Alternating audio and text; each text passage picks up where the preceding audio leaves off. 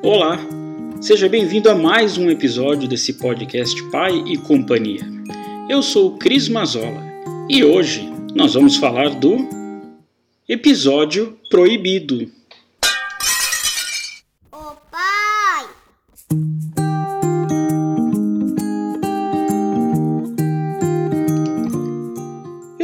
Esse episódio de proibido para os pais sem filhos por uma simples razão. Existe uma coisa que nasce em você junto com seu filho, que eu não consigo nominar o que é, que quem não tem não sabe, não compreende e talvez até não aceite. Tente narrar como foi o parto do seu filho, o que sentiu quando olhou seu filho pela primeira vez. Ele chorar, se mexer, os dedos movimentar-se. Não dá.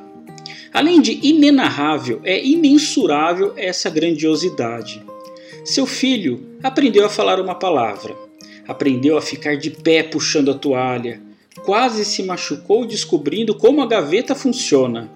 Riu quando você fez careta, desenhou na parede. Essas coisas, para quem não tem filho, não faz sentido. Imagina uma roda de colegas, no trabalho, no almoço, você inserir algum assunto desse. Vão ficar com aquela cara de paisagem. Ah, legal. O que acontece é que aos poucos você naturalmente vai se excluindo dessa roda. E falo por experiência própria. Numa empresa que eu trabalhei, uns 70% eram mais novos do que eu e parecia com aqueles convites de virar noite em bar ou ir em festinha sem muito propósito. E eu comecei a ver que não era mais a minha pegada. Os meus assuntos não eram comum e via que também não havia interesse. E se você contar tudo o que acontece quando se tem um filho? Já começa por você chegar praticamente todos os dias com olheiras, noites mal dormidas, em claro. As suas preocupações já são outras, bem diferente que as preocupações dos seus amigos. Você tem plano de saúde, odontológico, escola, roupas, comidinhas das dietas, latas de leite, fraldas. Os seus gastos já comprometem mais da metade do salário para o seu filho. Você para a conversa para atender o telefone e autorizar a escolinha a medicar o contra a febre.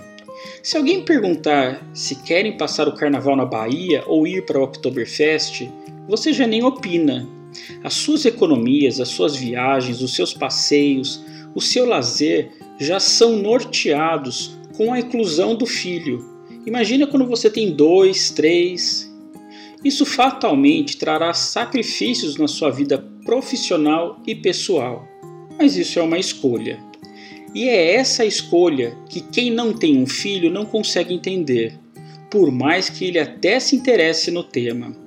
Outro exemplo eu era um consumista nato de filmes. Eu assistia mais de 500 filmes por ano, lia dezenas de livros e tinha um acervo com mais de 5 mil DVDs. Isso foi naturalmente acabando. Se eu falar que ano retrasado eu comprei três filmes, o ano passado eu comprei um filme e esse ano eu não comprei nenhum, quem é das antigas não vai entender tamanha mudança brusca. Ou ainda, quando Star Wars voltou ao cinema com o episódio 7, eu queria muito ver. Eu me programei há um tempo para isso e que seria um bom passatempo, embora eu já tenha me programado assistir sozinho com a minha esposa passeando pelo shopping com a minha filha. Acontece que começaram os trailers e eu me sentia péssimo, como se estivesse fazendo algo errado. Olhava para o celular toda hora para saber se tinha alguma mensagem e posso dizer tranquilamente que aquela sessão foi uma tortura, que não consegui curtir aquele programa. Não consigo explicar como o filme tanto eu queria ver e por que eu não queria estar lá. Resumindo, os meus luxos pessoais mudaram sem que eu notasse. Os meus interesses mudaram naturalmente sem que eu notasse. E isso, que eu não sei explicar o que é, que faz alguém que tem um filho entender como e por que somos assim, e quem não tem não faz ideia do que estamos falando ou que estamos exagerando. Agora, pense em todos os exemplos e privações.